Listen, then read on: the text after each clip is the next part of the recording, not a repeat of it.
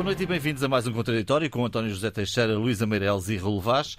E de repente todo o calendário político implodiu. A repetição das eleições no Círculo da Europa, que elege dois deputados, fez resvalar a tomada de posse do Parlamento, também a entrada em funções do novo governo. Claro está o Orçamento de Estado. Raul, há aqui causas e consequências. Talvez possamos olhar mais para as consequências, porque as causas já as conhecemos. São conhecidas. De qualquer das formas, João, é evidente, isto é uma vergonha. Uh, isto provavelmente ninguém esperaria isto, nem os próprios envolvidos no processo. Uhum. Uh, não quero nem voltar atrás. Nem Marcelo. E deixa-me dizer-te uma coisa. Eu, uh, eu acho que os políticos, neste, neste, neste caso concreto, deveriam, com exceção honrosa, na minha opinião, do Dr. António Costa, de pedir aos portugueses, e particularmente aos imigrantes, desculpas públicas. Ou seja, eh, isso não foi feito. Costa já o fez, não é? Eu disse, honrosa sim, sim, exceção do Dr. António Costa, que foi o único, de uma forma pública, de uma forma institucional, de uma forma formal. Os outros envolvidos, e são todos, praticamente todos os partidos tiveram representantes naquela célebre uh, conversa privada de 18 de janeiro, onde eles combinaram que. Funcionários, eram uh, funcionários. Funcionários. Mas quer dizer, são funcionários. Dos partidos. Eu, eu passo do, do, partido, do princípio que os, uh, as estruturas dirigentes dos partidos conheciam, porque se não conheciam, ainda é pior. Ou seja, não há rei nem rock nos partidos políticos. Há, certamente. Só para lembrar aqueles que estiveram mais traídos, uma reunião em que foi decidido que não era necessário a cópia do cartão de cidadão para validar o voto. E que se e, portanto, considerava apenas um envelope Exatamente. que já tinha Veio-se a verificar o contrário, ou seja, isto já vem de 2019.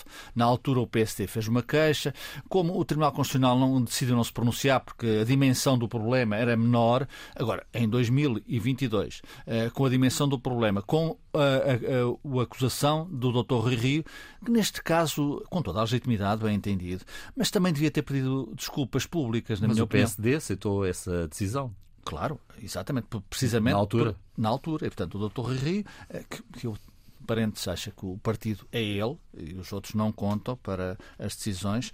E aconteceu o que aconteceu, já sabemos, portanto vão ser repetidas as eleições. Vamos ver como é que corre a repetição das eleições. Uh, não sei até que ponto os imigrantes estarão disponíveis para mais brincadeira. Dito isto, é evidente que também nos lembramos em dezembro, quando o PS e particularmente o PST pediam urgência, urgência nas eleições, pressionaram o Presidente da República de uma forma pública e ostensiva para que fosse o mais depressa possível. Uh, seria a meio de janeiro, 16 de janeiro, salvo erro, que o ia criar as eleições. Uh, e de um momento para o outro, porquê? E diziam que o, o país não podia vir indo ao décimos, que isto seria uma crise uh, económica, política e social de dimensões não calculáveis na altura e de repente nada disto aconteceu. O, o cidadão comum olha para isto, mas afinal eh, o país ia entrar num processo de degradação se não houvesse um orçamento a tempo, se a crise política não fosse debelada, aliás, como foi, com a maioria absoluta do Partido Socialista, bem entendido, também é preciso dizê-lo.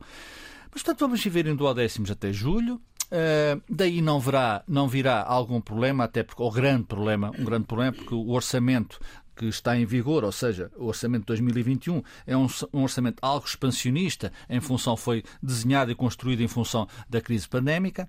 Uh, Agora, é evidente que isto tem sobretudo eh, repercussões, na minha opinião. Claro que tem nas pensões, claro que tem no, no, nos efeitos dos escalões do IRS, mas isso será, apesar de tudo, as pessoas precisam, não mesmo a mesma, mas será, apesar de tudo, reposto por retroatividade. Agora, é evidente que uh, isto não se entende como é que isto aconteceu. Eh, eu quero dizer, quero dizer-vos que a Ministra da Justiça foi, são pontos no, no percurso, foi a, às mesas de voto aqui na Expo e podiam ter encontrado uma solução, uma solução com tronco, cabeça, e cabeça, tronco e membros para resolver o problema. Não encontraram.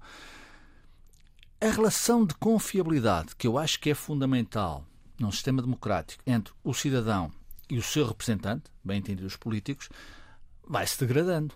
Já está em degradação contínua. Uh, havia a possibilidade do tal virar de página que o Presidente da República tinha dito, da tal uh, reafirmação de um projeto para quatro anos, ou da afirmação de um projeto para quatro anos.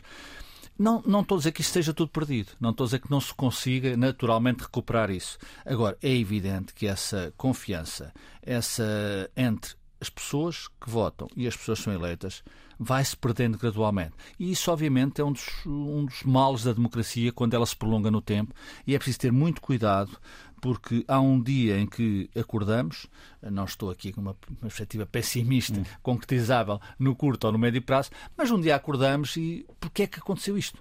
Uh, à semelhança deste, deste, deste caso que estamos aqui a e debater. Isto é? Isto é a degradação, a degradação ser contínua, as pessoas deixarem de acreditar uh, no fundamental e naquilo que é muito positivo num sistema democrático. Já temos recentemente uh, casos que, que vão surgindo e afirmando-se na sociedade portuguesa. Estou a falar de um partido radical como o Chega, que obviamente é alimentado também por estas questões. O doutor André Ventura só não uh, veio para a praça gritar, uh, porque está, obviamente, é cúmplice desta situação e provavelmente também está a institucionalizar, institucionalizar um pouco com os seus 12 deputados, etc, etc. Agora, é evidente que é preciso ter muito cuidado uh, com estas questões e isto é da responsabilidade estrita, estrita dos políticos, dos líderes político-partidários que não foram capazes, verdadeiramente, mesmo depois do caso acontecer, de pedir desculpa aos portugueses. Hum. Luísa, o que é que fica deste caso? Eu não posso deixar de concordar com o Raul e acho que a generalidade do, do povo português, que eu acho que um, toda a gente ficou chocado, não é? Nós, a semana passada, um, já abordámos este tema, embora não sabendo ainda qual seria o seu, o seu, o seu, o seu desenrolar completo, e acho que a palavra mais comum que eu tenho ouvido falar sobre isto é trapalhada, não é? E tu, na verdade, ficas estupefacto e, e não consegues perceber. Isto vai obrigar finalmente a que se olhe para a lei eleitoral?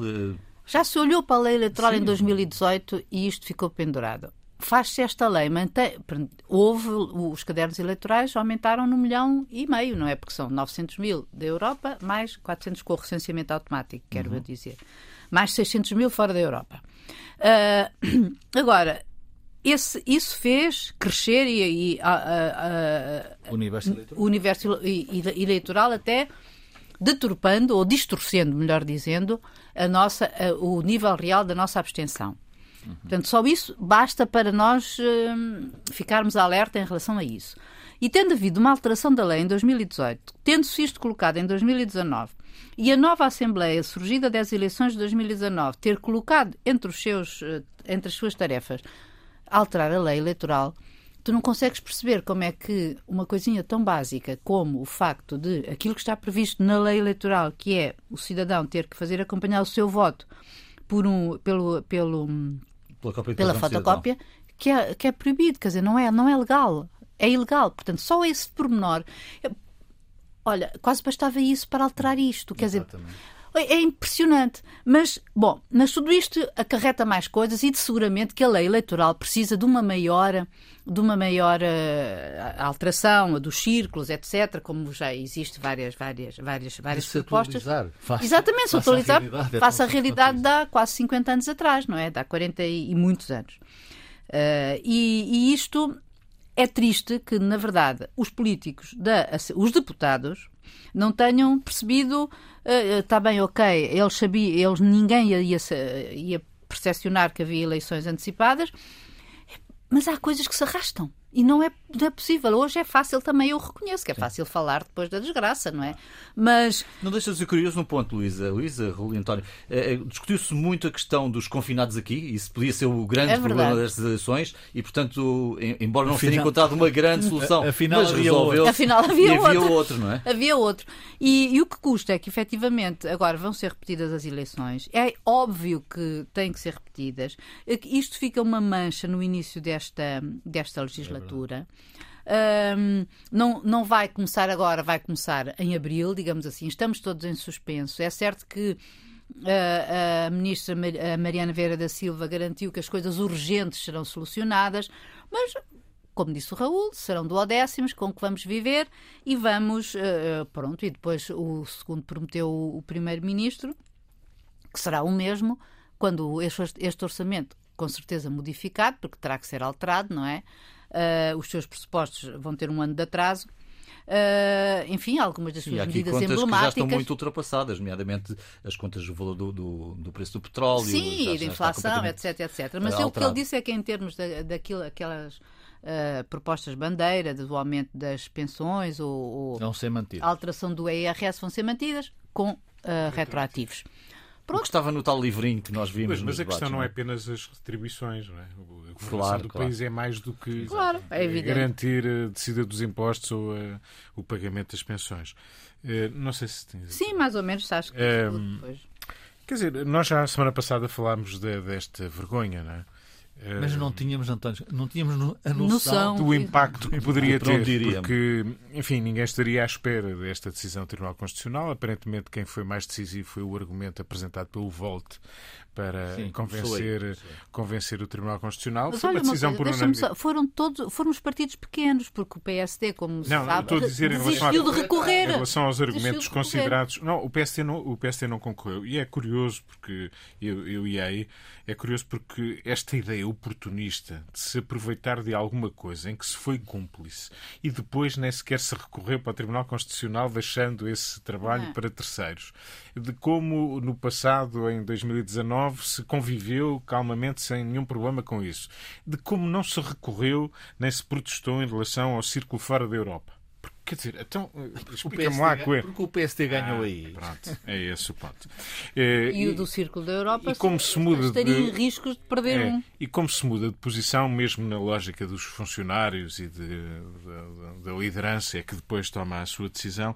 A primeira reunião, a tal reunião em que todos estiveram de acordo, é de 18 de janeiro. A segunda, onde apareceu o PSD a dizer que, não concordava e que mudou de ideias, foi a 4 de fevereiro. Não foi no dia seguinte, não foi alguém que disse: Espera aí, vocês decidiram mal, vamos lá corrigir isto. Não, foi bastante tempo depois, não é? passou muito tempo. Este lado oportunista é o pior que existe, porque não há ninguém que saia bem disto. Quer dizer, ninguém sai bem disto. Ninguém, absolutamente ninguém. E, e é bom, o Raul começou por aí, por, eh, pelo pedido de desculpas, que enfim, não, não resolve muito, mas pelo menos é a tomada de consciência do, do erro, que já é respeito alguma coisa e de respeito respeito. pelas pessoas, exatamente. Eh, Isso não aconteceu e esta ideia oportunista, o Tribunal, o PSD ontem fez um comunicado exigindo a presença do- da Ministra da Administração Interna, algo normalíssimo, fa- faz todo sentido. O Governo também está, tem a sua cota à parte, eh, mas dizendo que o Tribunal Constitucional lhe deu razão. O Tribunal Constitucional deu razão ao PSD em quê? Mas o PSD tinha tomado alguma posição junto do Tribunal Constitucional. Pois não recorreu, não é? Eh, Acho que não há sequer um bocadinho. Eh, As pessoas, se estiverem atentas, veem que isto não faz sentido nenhum, não é? Eh, E, portanto, o pior de tudo é ainda juntar à desgraça que tudo isto foi eh, um lado oportunista. Ainda se pode retirar aqui algum louro de alguém que, afinal, até tem princípios. Ninguém teve, cuidou suficientemente dos princípios e agora junto também que a Comissão Nacional de Eleições se refugiou no final na ideia, bom, as mesas de apuramento são independentes e a CNE não se mete nisso. Então, mas não soube que tinha havido um acordo entre os partidos para considerar assim, não podia ter tomado uma posição de alerta, ao menos, para não misturarem os votos. Ah, não soubemos desse acordo. Ah, Extraordinário. Não souberam também do acordo. Aquilo Portanto, foi comunicado à Secretaria-Geral do Ministério É da- Administração E, Interna. portanto, tudo isto é mau. É, é tudo mau. Tudo mau. Eh, a juntar a isto e agora o que é preciso fazer, isto começa, estamos a falar do recenseamento e de facto inflacionou-se a inflação, eh, a inflação- inflacionou-se a abstenção à conta disto. Eh, eu tenho algumas dúvidas, sendo certo que os imigrantes têm dificuldade e, terão sempre dificuldade em votar presencialmente, Claro. porque nunca haverá eh, um- tantos postos de, de votação eh, distribuídos e dispersos pelos sítios onde habitam e, portanto, esse lado é um lado difícil. Mas nós temos, para uma eleição para o Presidente da República, não se pode votar pela correspondência. Os imigrantes não podem votar por correspondência. Não sei qual é o argumento, talvez não seja importante o Presidente da República. Mas para a Assembleia da República, eh, para a Assembleia da República podem. Bom, quem está fora, a história do recenseamento automático, eu acho que é muito discutível, tenho muitas dúvidas sobre ele, por uma razão. Ele até pode fazer sentido em ser mais prático para quem está a viver, digamos, no território onde tudo está mais organizado e toda a gente sabe onde pode votar e tudo está bastante acessível. Mas quem está fora tem que ter um ato de vontade no sentido de dizer eu quero participar, eu devo ter o direito de participar na vida do país eh, de que sou, de que sou cidadão. E, portanto, esse direito tem que estar assegurado. Mas acho que deve haver uma manifestação de vontade. E eu ponho esta questão, porque a questão da segurança, por isso estarmos a falar aqui nos envelopes e nas fotocópias, e se temos a garantia.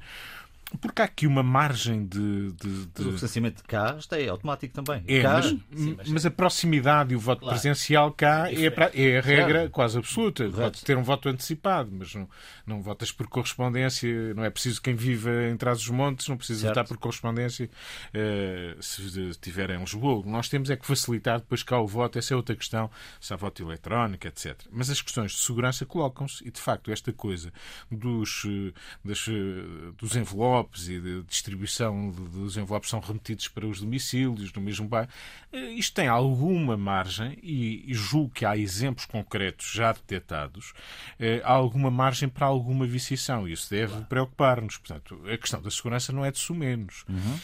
agora, se é através destes dois envelopes e se a questão da fotocópia do cartão de cidadão ou do bilhete de identidade é incompatível com outras leis, eu julgo que é não é completamente incompatível no sentido em que se eu autorizar a fotocópia, se eu não vir problema na fotocópia, ela pode existir como meio de identificação, mas eu posso ter a vontade de dizer eu não aceito a fotocópia e a lei claro. protege esse meu direito. E, portanto, há aqui um conflito sempre Mas há, há, relatos de imigrantes que dizem que não conseguiram em vários locais eh, que lhes fizessem a fotocópia. Não, e não, não, não, não autorizavam. As lojas não, não, não, que não, conseguiram votar presencialmente. Ah, sim. Isso, isso, é uma realidade. É uma realidade. Isso, isso é um problema. E é preciso dizer que, para muitos imigrantes, é um ato uh, de grande esforço certo. terem de votar. E por é? isso, o que é que está, isso tem a ver também com, com os governos à época, é, uh, ok, uh, vamos, vamos uh, fazer recenseamento automático e aumentar o universo para um milhão e meio, mais ou menos, no total de, de recenseados. Mas depois não se faz nada para que este processo seja eficaz, seja simultaneamente fácil e seguro. Eh, faz-se muito pouco em torno disso. E, portanto, está-se por adquirido que é uma aproximação. Como os deputados são poucos, também não, não se dão. Uh, o que também é outro Não se valoriza, que é outro claro, problema. Quer dizer, então é um milhão e meio claro. e depois elegem quatro, uh, quatro, quatro deputados. Dois mais dois. Uh, dois na Europa, isto dois não joga certo. Tem muito menos votantes e elegem muito mais. Portanto... É. Eh, portanto, isto tudo merece revisão. Isto tudo era sabido há muito tempo. Isto tudo podia ter sido acautelado, pelo menos já chegava a pandemia para as limitações que, que tínhamos, Sim. que também se, obviamente, observam lá fora. Uh, mas não, desvalorizou-se completamente este processo e todos, incluindo o Presidente da República, nunca acreditaram que isto fosse um problema. Uh, ninguém acreditava que isto fosse um problema, de facto. Querias acrescentar Há uma leitura com alguma maldade que, eu avanço aqui, que é, o Rui Rio viu nisto também uma oportunidade de uh, se prolongar no poder, uh, porque só sairá em... Quando ele quiser, Quando basicamente. Ele quiser, basicamente. Também ninguém quer aquilo, bem é. entendido. Pelo menos aparentemente. Uh, e, mas não é esse o ponto. Até poderia querer prolongar-se no poder para resolver a questão, ou ajudar a resolver a questão interna no PC. Rui foi conversar com o Dr. António Costa e saiu de lá dizer que há espaço para reformas. Portanto, uhum. O Primeiro-Ministro está aberto a reformas. Dizer, uh, e, portanto, ele será, será, empenhado em fazer as reformas em nome do PST. Isto é absolutamente caricato. Quer dizer, um país que empurra com a barriga as reformas, que empurrou esta lei eleitoral com a barriga, e agora em seis meses vai ser reformas que se vejam, que sejam consistentes, que contribuam para uma melhoria da vida democrática. Mas, mas António, a gente não sabe se são seis meses. Raul, desculpa, sim, porque o que, o que disse. que são mais seis meses. Não, não sei, eu não sei quando é que o, é, é quando Já é que o Rio é quando é que o Rio pretende sair, porque sim. ele falou era a reforma, a revisão constitucional, a reforma da lei eleitoral e a regionalização. Talvez seja a regionalização. Ele, ele provavelmente quer deixar uma marca, uh, a, sua, a sua impressão digital. Mas de qualquer das formas, e sinceramente, depois de ter perdido as eleições como perdeu, depois de ter criado um problema interno grande ao PST, depois de António Costa não estar interessado em, em fazer reformas com o Dr. Rio Rio, poderá estar com a nova liderança do PST, porque isto não, não se faz em, meio de meses. Deixar uma impressão digital e faz isso, parece-me mal. Viva, boa noite de novo e bem-vindos à segunda parte deste contraditório. O Governo anunciou ontem o levantamento de uma série de restrições a propósito da pandemia de Covid-19. Eh, restrições levantadas, o confinamento para contactos de risco, testes negativos em bares, discotecas, eventos desportivos e não desportivos deixam de ser necessários e deixa de ser também recomendado o teletrabalho. Também foi dito ontem que eh, em cinco semanas, previsivelmente, estaremos quase sem restrições. Eh, enfim, quase diria, Raul, que Excelentes a notícias. pandemia está, está a abandonar-nos. Vamos ver, vamos ter. Uh, o que é que fica? Fica a pandemia, fica a pandemia, as consequências da pandemia. Quer dizer, nós, o ser humano, tem, é muito propenso a dizer isto acabou, portanto já virou a página e estamos. Não, há consequências da pandemia que estão aí, eh, que vão perdurar durante algum tempo, esperamos que o menos, o menos tempo possível, mas de qualquer forma, eh, em saúde mental, em, em, questões económicas, financeiras, em relações familiares, tudo isto. Eh, nos jovens, nos jovens foram muito penalizados. Sobretudo, li esta semana algumas coisas sobre isso. Uh, os jovens estavam a entrar para a universidade e encontraram a pandemia na, nessa, nessa nova vida académica, uh, praticamente durante dois anos não tiveram aulas presenciais.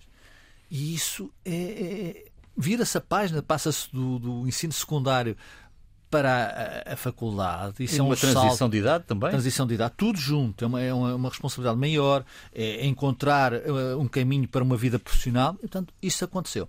Mas dito isto, uh, sejamos, tenhamos uh, fé, uh, e isto é excelentes notícias. É evidente que parece que, deixa-me também dar um elogio às pessoas que estiveram e estão no comando desta operação, particularmente os responsáveis governamentais, a Ministra da, da, Saúde. A Ministra da Saúde acho que é uma heroína neste. Uh, a Direção-Geral de Saúde, e fica, com altos e baixos. fica. Eu acho que fica se quiser. Acho é evidente. Só não fica se Divergindo não quiser. aqui um bocadinho do ponto não, central só, da nossa só discussão. Não fica se não quiser. Acho eu. O Dr. António Costa é um homem com responsabilidade e com equilíbrio. Portanto, não iria tirar, nesta circunstância, uma, uma, um membro do governo que fez este trabalho todo. Os líderes partidários dos outros partidos com assento parlamentar que estiveram com o governo, o Presidente da República, e portanto, a esse nível, aquilo que eu disse, critiquei em relação a, ao voto dos imigrantes, em relação à pandemia, quero aqui claramente elogiar, uh, porque é devido. Dito isto, uh, é evidente que isto vai continuar, como começamos a nossa conversa sobre esta matéria. Há, há questões a ultrapassar, eh, a recuperar, a tal recuperação económica e social que esta estabilidade política oferece e que esteve este contratempo na, na, na questão dos votos dos imigrantes. Agora, quero crer que há condições, isso é muito importante, condições de estabilidade política, eh, condições de recuperação económica com o, o plano de recuperação e resiliência que está já a funcionar e já está a distribuir dinheiro, esperamos que com projetos uh, capazes.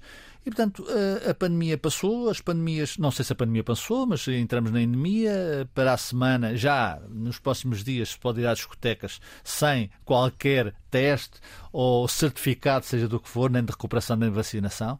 Vai ser uma alegria hum. e, devemos partilhar essa Temos alegria. um contraditório numa discoteca um dia desses. Isso era, isso era excelente, isso era excelente. Mas, é uma o meu ponto é. Uh, em dois anos, muito se falou sobre que sociedade viremos a ter depois. É uma sociedade diferente. E, claro. Sentes isso ou há aqui alguma pressão para sermos exatamente a mesma organização uh, do ponto de vista social que tínhamos em, no início de 2021? Nós queremos ter 20, 2020. 2020. Nós queremos ter uma sociedade em termos de organização social uh, semelhante àquela que tínhamos. Eu acho que vamos caminhar para aí. Agora, há questões que se alteraram. Uh, o teletrabalho, uh, a questão de olhar para o mundo e, e, e, mesmo a deslocalização das pessoas durante dois anos foram, foram interrompidas. Portanto, o mundo mudou pode voltar a ser o que era, esperemos que sim, até valorizar-se, porque no mal há sempre bem, e portanto este mal da pandemia também retirou para as pessoas exemplos e, e sobretudo, um exemplo fundamental que é, é, é, possível vencer as coisas. É possível. Claro que aqui, deixa-me dizer, João, o povo português uh, foi um contributo muito importante para a nossa taxa de vacinação, para as regras que foram cumpridas, uh, mas também eu acho que o povo português é um povo com algum medo. com alguma uh, pacificação exterior que depois se interioriza essa pacificação e não quer passar deste, desta característica e, portanto, isso ajudou, mas de qualquer forma também revelou o que é o nosso povo. Nós temos de ser mais ousados, temos de ser mais corajosos, mesmo perante o medo. E o medo instalou-se e o medo era real, mas temos de ser mais corajosos. Não estou a defender que outros, outros países, que obviamente eh, mais negacionistas, uh, vão sair melhor ou pior desta, desta pandemia. Provavelmente vão sair uh, pior do que nós, em termos de uma estabilidade social e económica. Agora, é evidente que o povo português contribuiu muito e é preciso também elogiar o povo português, dizendo, dizendo simultaneamente que o povo português é um pouco medricas. Hum. Luísa, eu estava aqui também a pensar num outro ponto, quer dizer, muito se discutiu aqui sobre a questão da, da deslocalização da indústria para fora da Europa, eh, da questão da falta de materiais e vimos o aumento de custos e uma série de coisas. O António, repetidamente ao longo das últimas semanas, trouxe esse ponto aqui eh, e muito bem. Eh, mas sinto, por outro lado, que nos aproximamos da, da velha vida. Uh, que não mudámos assim tanto e que sequer não estamos assim tão preparados para essa mudança? Olha, hum, eu sempre tive esse receio e sempre achei exagerado uh, aquelas vaticínios que diziam que vamos entrar numa nova, numa era. nova era, numa nova maneira de ser, um novo mundo, sobretudo nas questões ambientais, etc, etc. E porque acho que dois anos é muito pouco para mudar a, a mentalidade humana, digamos, a sua cultura, como a gente sabe, somos basicamente os mesmos, desde que, pelo menos em, em, em muitas das nossas reações primárias, desde há, há, há milhões. E, e, portanto, não, não, o que eu sinto é que, efetivamente, há, há dados uh, bons da pandemia de um ponto de vista geral, em termos, nomeadamente esses que tu dizes, de um certo acordar da economia global, de que não podemos ficar tão interdependentes uns dos outros e, em concreto, em, em Portugal e na União Europeia, ficarmos como nos vimos dependentes da grande fábrica do mundo, que é a China, e, portanto, saúdo, uh, uh, digamos, um certo retorno a uma multiplicação de. A multiplicação não, a que cada Estado, ou agrupamento, ou organização tenha, enfim, a sua. seja, seja capaz de se garantir em momentos de crise. Agora, em termos mais gerais e filosóficos, acho que não mudou nada. As pessoas, por um lado, anseiam efetivamente a 2019 e. Hum, quer dizer, em termos, não é? Uh, há coisas boas. Um, Efetivamente, o Raul estava a citar o teletrabalho, é verdade. Uh, ou pelo menos, não digo o teletrabalho, porque eu acho que o teletrabalho, em determinadas circunstâncias, faz muito mal. E, e, e em determinadas profissões. Todas as circunstâncias, Sim, opa, mas há pessoas que gostam, Sim, claro. mas acho que faz mal à cabeça, uh, uh, sobretudo quando muito prolongado. E, e, em determinadas profissões, acho que é fatal. e por isso mas o equilíbrio entre uh, o lado familiar e profissional, isso sim, isso eu acho que de repente deu-se essa consciencialização. Antigamente carregavas muito no lado profissional uh, e, e, e, punhas eh, para trás esse, o, as tuas necessidades familiares, etc., e que até levaram, por exemplo, à diminuição da natalidade e, essa, e aos problemas demográficos que nós conhecemos. Uh, por isso, essa tomada de consciência eu acho importante. O resto, as questões ambientais, é aquilo que mais me incomoda, porque falava-se muito da mudança do turismo. Qual o quê? Como diz a música. Não há mudança. Uh, uh, a indústria turística, hoteleira e, e do turismo, de modo geral, um, anseia por voltar ao passado. Uh, os preços dos aviões, das, das, via das, viagens, das passagens dos aviões nos low cost continuam baratíssimas, só não há mais porque as pessoas deslocam-se ainda pouco, porque ainda as regras não estão todas retiradas, as restrições, quero dizer, e portanto receio muito que nós voltemos a esse 2019 que eu acho que cuja alerta que não estava bem uhum. e cuja alerta a pandemia significou para nós. Uh, e tenho muito medo que, de, de, um ponto de vista coletivo e de certos interesses também do ponto de vista económico muito imediato, uh, voltemos a cair nesses mesmos erros que eu acho que são erros, que não são bons para o desenvolvimento global, planetário, de nós todos, em termos mesmo ambientais, acho que é uma preocupação. E. Hum, Quanto ao resto, acho que eu acho que ficamos todos muito contentes por voltar a. Acho que vamos voltar a abraçar-nos, voltar a, a, a beijar-nos como costumávamos fazer. Um, a máscara vai ficar, acho muito bem, quando se tem não só Covid, mas quando se tem uma gripe uma constipação, tudo bem, uh, não tenho nada contra. Um, mas acho que vamos basicamente voltar a ser os mesmos. Espero que com alguma sabedoria saibamos aplicar aquilo que de bom sobrou. Bom, mas sublinha-se de facto que isto não está acabado, não é? Vocês já o disseram, não, não, não está nem acabado. Mais, nem menos, e não. também não quis ao trazer este tema e ao abordá-lo desta forma, dizer que a pandemia acabou, não é isso, mas uh, está à vista um, um novo momento, António, uh, e o meu ponto era o que é que aprendemos com isto e o que é que vai mudar, se é que alguma coisa vai mudar. Pois, eh, o ceticismo eu julgo que é bom conselheiro, porque de facto é um bom ponto de partida para termos consciência do ponto em que estamos. De facto, a pandemia não acabou, não, não se decreta por, por alguma posição oficial. O próprio governo está consciente disso mesmo. Os óbitos em Portugal ainda têm uma média muito alta, daqui a cinco semanas espera-se. Mas antigamente que... não havia contabilidade diária de óbitos e morriam pessoas. É. Portanto, isso é uma questão que também. Sim, sim, sim. Não, mas eu não estou. Antigamente pré-pandemia. Certo, claro, claro. Mas eu estou, estou, a dizer em relação ainda a medidas restritivas ah, que estão a ter em conta estes indicadores. Os outros já nos deixam alguma tranquilidade, nomeadamente em relação aos internamentos, que era a maior preocupação. Mas, enfim, nós temos, dissemos há, há um ano atrás, ou há cerca de há um ano atrás, estávamos numa fase crítica, mas no verão do ano passado acreditámos que estaríamos numa fase. Antes do Omicron. De, antes, do... antes do Omicron, estaríamos numa fase de saída. E, de facto, este regresso à normalidade, com, com as aspas todas, eh, mesmo que façamos e vamos fazer um esforço eh, no sentido de recuperar velhos hábitos, vai ser, eh, vai ser eh, demorado, difícil, e essa normalidade anterior também não era propriamente muito recomendável. Ou seja, nós não íamos bem quando dizemos regressar ao passado, falamos muito da nossa convivialidade e do modo de relação, mas tínhamos a noção na altura, o nosso debate era em torno que o mundo caminhava para, para o abismo, sobretudo para as questões ambientais, que são as questões de vida, não é apenas uma parte da nossa vida, é, é da nossa vida por completo.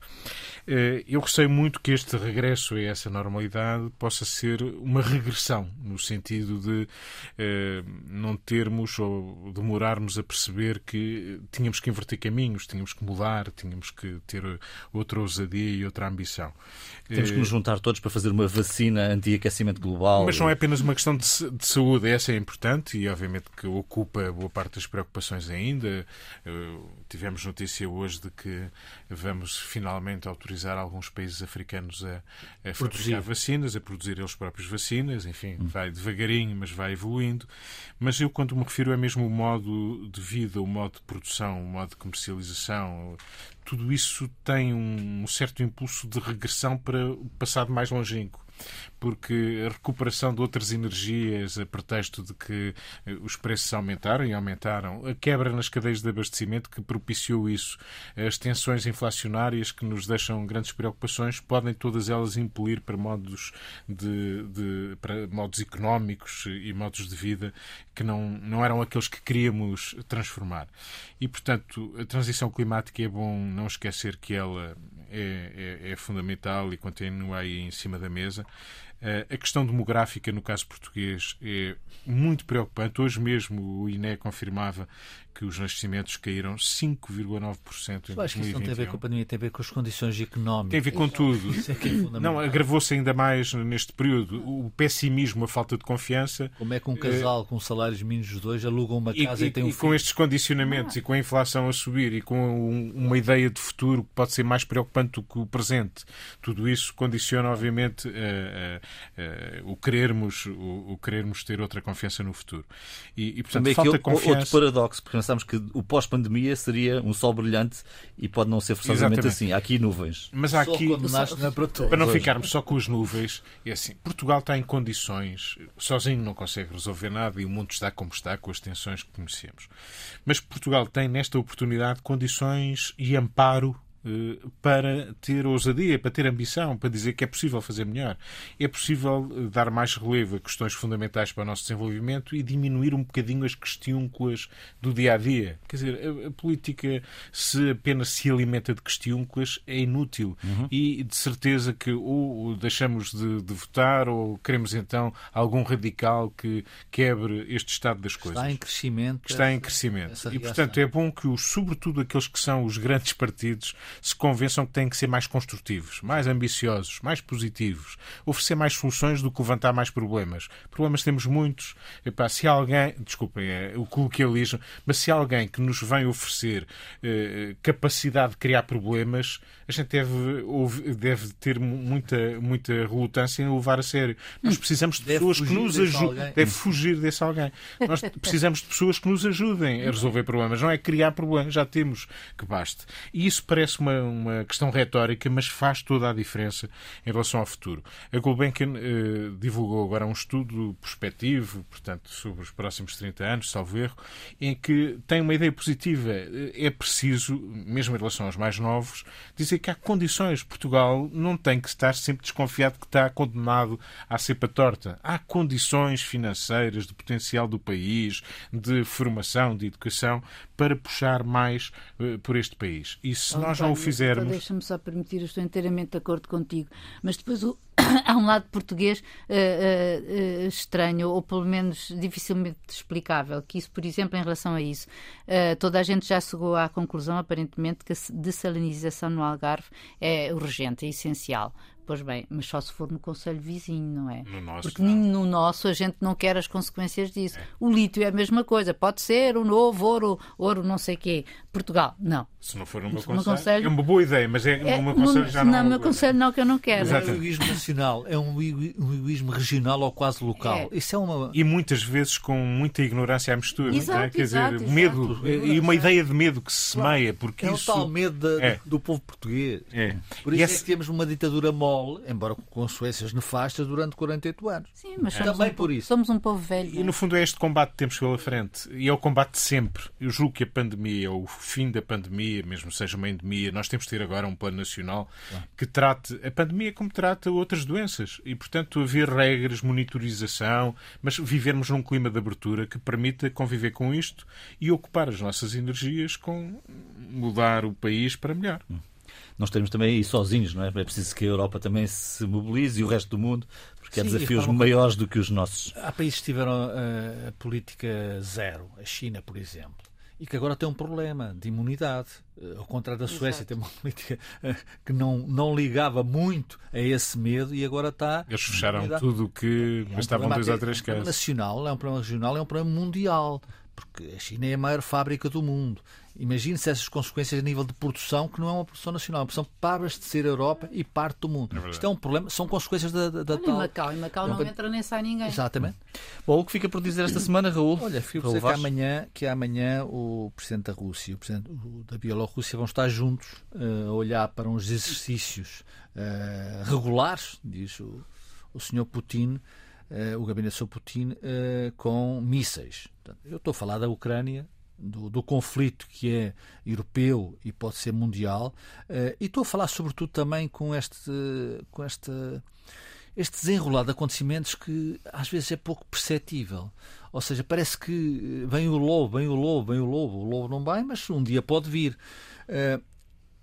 Eu acho que os Estados Unidos, eh, que têm tido uma política a balançar, política internacional, e desde a forma como saíram do Afeganistão, com, perdoa uma expressão, com o rabo entre as calças, e que deram esse exemplo ao mundo, eh, pensou-se e pensa-se, e a Rússia também pensou, e a China terá pensado, "Bem, isto já não, já não é o que era. E depois, na sequência de tudo isso, eh, de certa forma, querer impor o, deslo- eh, o alargamento da NATO para as fronteiras da Rússia parece-me que foi uma má ideia. Isso não se faz assim de uma forma eh, tão intempestiva, tão desafiadora. Isto para dizer que o Sr. Putin não é fluxo-cheiro, todos nós sabemos, mas de qualquer forma, eh, desafiar um império Uh, nestes termos, eu parece-me que é uma ideia errada. Uh, a Europa, mais uma vez, mostrou que não tem união nenhuma e, mais uma vez, se mostrou uma coisa: é que é tudo muito bonito, mas quando toca a fugir, ninguém quer saber do povo que vai ser sacrificado. Esta ideia de que os Estados Unidos deram e o mundo ocidental foi atrás, saiam as embaixadas aí. Temos de tirar as pessoas. Portanto, uh, quem ficar resolva os seus problemas, não é uma boa ideia para o desenvolvimento do mundo. Luísa, o que fica por dizer? Olha, fui tocada esta semana por um estudo de, sobre as práticas e hábitos de consumo de cultura dos portugueses nos 12 meses antes da pandemia, em 2019.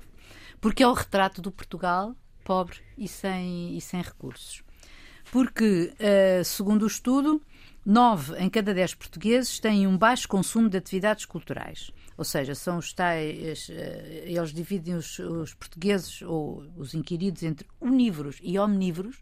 Então, os omnívoros são aqueles que consomem vários tipos de, de atividades culturais, de- desde o cinema, teatro, livros, eh, dança, etc, etc, espetáculos vários. E são, obviamente, e os omnívoros são os estudantes e as pessoas com bons com recursos económicos. E os unívoros, aqueles que não fazem nada disso, são as pessoas que, que estão em casa sem remuneração, domésticos, eu poria domésticas, sem remuneração, Já domésticos também. sim, mas poucos, e reformados. sei, não sei. Mas então tu tens números verdadeiramente assustadores, que é, em 2019, 61%, portugueses, 61 dos portugueses nunca leu um livro. E daqueles que leram, a maioria leu um entre 1 e 5. Ok. Em 2007, 65% tinham lido. Portanto, isto vem a diminuir. E só foram dois anos. E houve pandemia. E houve gente fechada em casa. Não leu livros. Viu televisão, provavelmente. Depois, 71%. eh, eh, Isto é coisa da relação com os pais. É mesmo a relação económica difícil. porque 71% dos portugueses nunca foram com os pais a uma livraria. 75% a uma feira do livro, 77% a uma biblioteca. Mas aquilo que me dói mesmo é dizer que se 54% dos inquiridos dizem que os pais nunca lhes leram um livro de histórias. Eu fiquei. Hum, e 47 nunca, nunca, nunca lhes ofereceu um livro. Eu fiquei mesmo estarrecida, porque isto é o retrato de um é país. pôr as mãos à cabeça. É. António? Isto também é cultura. Uh, recebi uma carta muito simpática, muito elegante, que agradeço muito, de um ouvinte nosso, do, do Contraditório, uh, o, o Sr. Vasco Grácio, uh, que nos costuma acompanhar, chamando-me a atenção, a mim particularmente, portanto a carta por isso me foi dirigida a mim, para um erro cometido no programa da semana passada, uhum. um erro linguístico e que tem muito a ver com um vício que é, no fundo, muito generalizado, e isto não é para me desculpar, o erro é efetivamente meu, quando, a propósito da Vodafone e das questões que se colocaram eh, o ataque informático, se falou, ou eu falei, de infraestruturas críticas. É uma linguagem que se normalizou, mesmo em termos oficiais, mas que é errada, e eh, Vasco Grácio tem toda a razão em chamar a atenção para dizer que isto é uma uh, má e incorreta tradução literal da palavra inglesa critical, eh, mas que tem uma tradução rigorosa e boa em português e com várias palavras. Eh, podia ser infraestrutura crucial, essencial, fulcral, vital, etc. Eh, há aqui alguns exemplos que aqui ficam. E, portanto, perante esta, digamos, exercício de, errado da língua portuguesa, ficou a chamada atenção. Vasco Grácio acrescenta ainda, talvez sintoma da inevitável, com interrogação, contaminação a que a língua portuguesa está sujeita no espaço mediático, onde o discurso cotidiano é gradualmente voraz e falho de rigor. Por exemplo, hoje já não se faz uma pergunta, não se suscita uma questão, não se põe um problema, tudo se coloca. É, é um verbo eucalipto, seca tudo em redor. As palavras vão assim morrendo. Neste triste caso, já só falta as galinhas colocarem ovos. Eu agradeço muito esta carta. Lá, lá chegarei. É, e foi muito simpática e, e, e fica aqui o reconhecimento do erro. Eh, e, e, o agradecimento a Vasco yeah. Graça. E é uma prova que temos excelentes ouvintes. Excelentes ouvintes. Um ponto bem colocado. Ficamos por aqui. Bom fim de semana, boa semana, até sexta-feira.